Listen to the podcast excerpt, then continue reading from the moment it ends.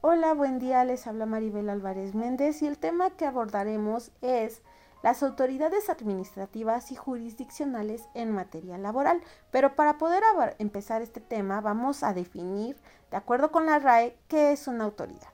Una autoridad es una persona física o jurídica con facultad, capacidad o autorización para realizar actos.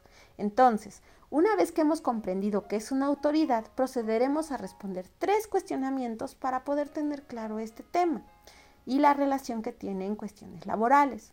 ¿Qué es una autoridad administrativa y, y una jurisdiccional en materia laboral? Verán, la autoridad administrativa se encarga de la administración pública, cuyo representante es el Poder Ejecutivo, ya sea representado por el presidente de la Nación o de la República, y el Estado, el Estado representado mediante un gobernador. Y de acuerdo con el artículo 90, son clasificados y centralizados además como paraestatales, cuyas funciones están encargadas del funcionamiento, mantenimiento, designación y supervisión de la administración pública. Ahora bien, y la autoridad jurisdiccional es aquella que se encarga de solucionar las controversias del orden judicial entre particulares y el Estado.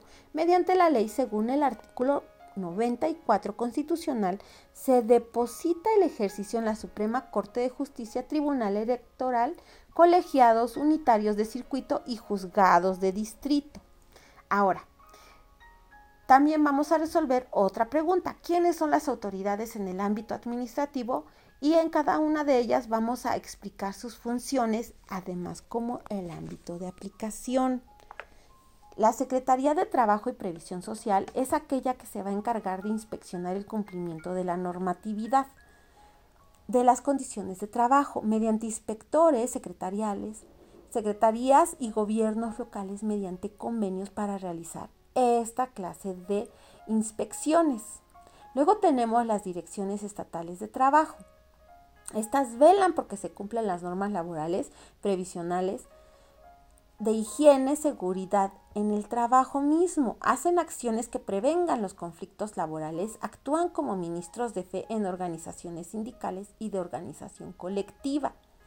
Cabe mencionar que también tenemos la inspección del trabajo, es otra este, institución que presta asesorías a toda persona trabajadora o, o patrón que desee conocer las obligaciones y derechos de la legislación laboral mediante inspecciones a los centros de trabajo, donde vigila el cumplimiento de las condiciones generales de este, seguridad y salud en el trabajo e interrogatorios, puede realizar interrogatorios para conocer las condiciones del trabajo. ¿A quienes? A las personas que laboran dentro del centro. Realiza emplazamientos una vez que se han inspeccionado los centros y si es que hay algunas cuestiones que no se estén, este, ahora sí que cumpliendo, pues naturalmente puede hacer un aplazamiento. adicional a ello, va a dar resoluciones al final del procedimiento y en las demandas les va a proporcionar defensa jurídica a las resoluciones impugnadas ante el superior jerárquico.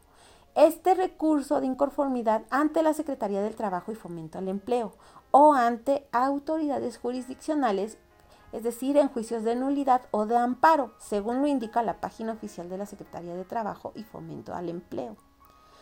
Otra más es la Procuraduría de Defensa del Trabajo, la cual va a garantizar el cumplimiento de los derechos laborales del marco de los derechos humanos.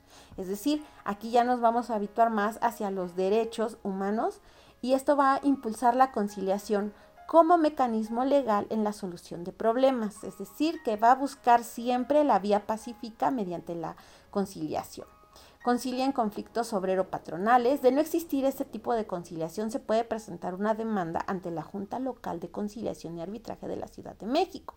Asesoría a grupos prioritarios como minorías. Eh, pueden ser adultos mayores, personas con discapacidad, mujeres embarazadas, indígenas e inmigrantes, entre otros.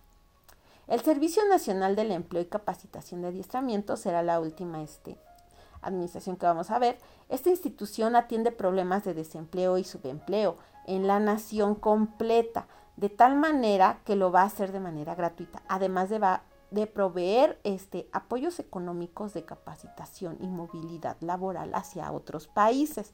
¿Para qué? Para evitar que existan conflictos de engaño que suelen suceder. ¿Qué tribunales existen o, intervienen en materia laboral y sus funciones? Bueno, en este sentido vamos a aplicar a dos. El Tribunal Federal de Conciliación y Arbitraje, que imparte justicia laboral a individuales y colectivos de las dependencias individuales y colectivas. Es decir, podemos tener un conflicto y ahí mismo vamos a, este, llevar nuestro caso, ya sea de manera individual o colectiva. Y también están los tribunales del Poder Judicial Federal para la resolución de conflictos de trabajo dictados o en las juntas o tribunales federales o locales. Como podemos ver, la ley nos protege mediante diferentes dependencias y autoridades especializadas que velan por los derechos de los trabajadores y que estos sean cumplidos a cabalidad. Así que ya saben, infórmense y tengan la ley de su lado. Nos despedimos, que tengan un excelente día. Bye.